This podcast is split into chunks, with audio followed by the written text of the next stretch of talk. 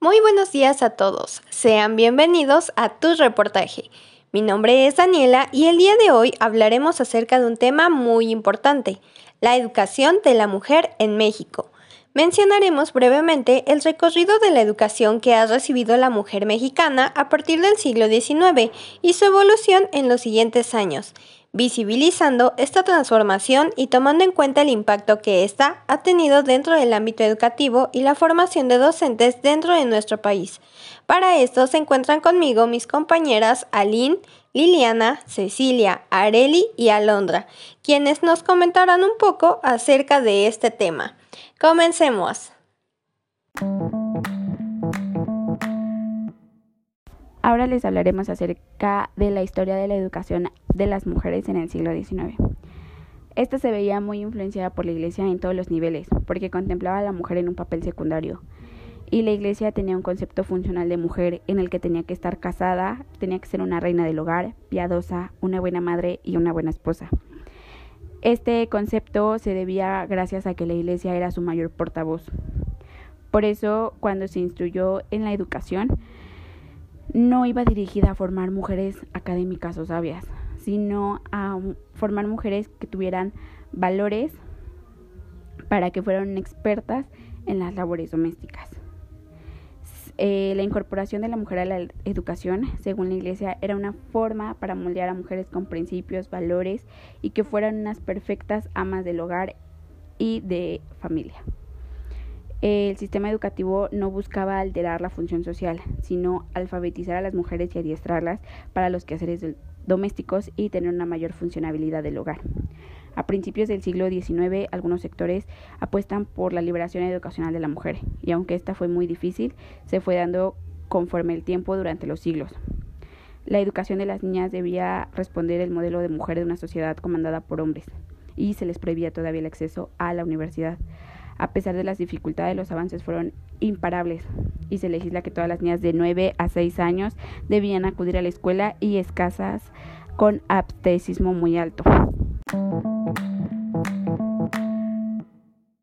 Es cierto, por eso eh, en este contexto existe algo que se llama miga, lo cual quiere decir que era enseñar a las niñas la religión y las labores, lo cual era algo injusto y esto quitaba el talento que tiene la mujer.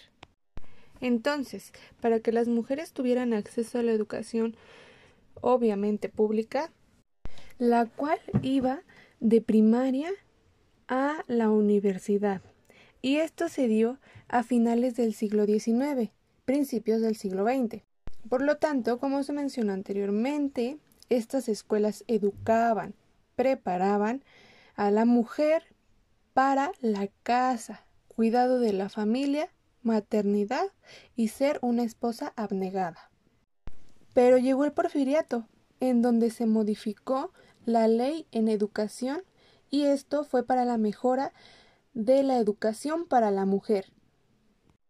Y aquí comienzan a surgir directoras, doctoras, abogadas y secretarias, etc. Posteriormente, estas mujeres comenzaron a luchar por los derechos de las mujeres y así surgen los primeros movimientos feministas en México. La educación es esencial para que las mujeres puedan alcanzar la igualdad de género y convertirse en agentes de cambio. Al mismo tiempo, las mujeres educadas benefician a las sociedades enteras, contribuyen de modo sustancial a las economías prósperas y a mejorar la salud de la nutrición y la educación de sus familias. El 3 de abril de 1856 se decretó la creación de un colegio de educación secundaria para niñas en la capital, la cual cambió su nombre en 1878 por el de Escuela Nacional secundaria de niñas y su plan de estudios aumentó a seis años, en lugar de cinco y ofreció a las alumnas la posibilidad de titularse como instructora de educación primaria. 1824, el exconvento de Betlemitas abrió una escuela lancasterina, la cual estaba dividida en dos secciones. La primera se dedicaba a la enseñanza mutua y la segunda, conocida como la normal, permitía la entrada a mujeres con la finalidad de obtener una licencia para enseñar. La Escuela de Artes y Oficios para Mujeres estuvo en función durante ocho años. Buscaba preparar a la mujer de manera moral, social y económica en base a una ocupación honorable y digna. Para 1904, Dolores Correa funda y edita la revista La Mujer Mexicana. Laura Méndez y Matiana Morguía se le unieron en la edición. Para seguir con este reportaje les quiero presentar a cuatro de los personajes más importantes en nuestra historia y para la educación de las mujeres. Rita Cetina Gutiérrez, Dolores Correa y Zapata, Laura Méndez de Cuenca y Rosaura Zapata, que se desarrollan en la segunda mitad del siglo XIX y las primeras décadas del siglo XX, retratan el pensamiento moderno del magisterio femenino de la época a través de la labor docente. Ellas fueron escritoras, poetas y mujeres comprometidas con las causas sociales. Hicieron inteligentes cuestionamientos para propiciar un cambio en la participación femenina en la educación, así como para incrementar su presencia.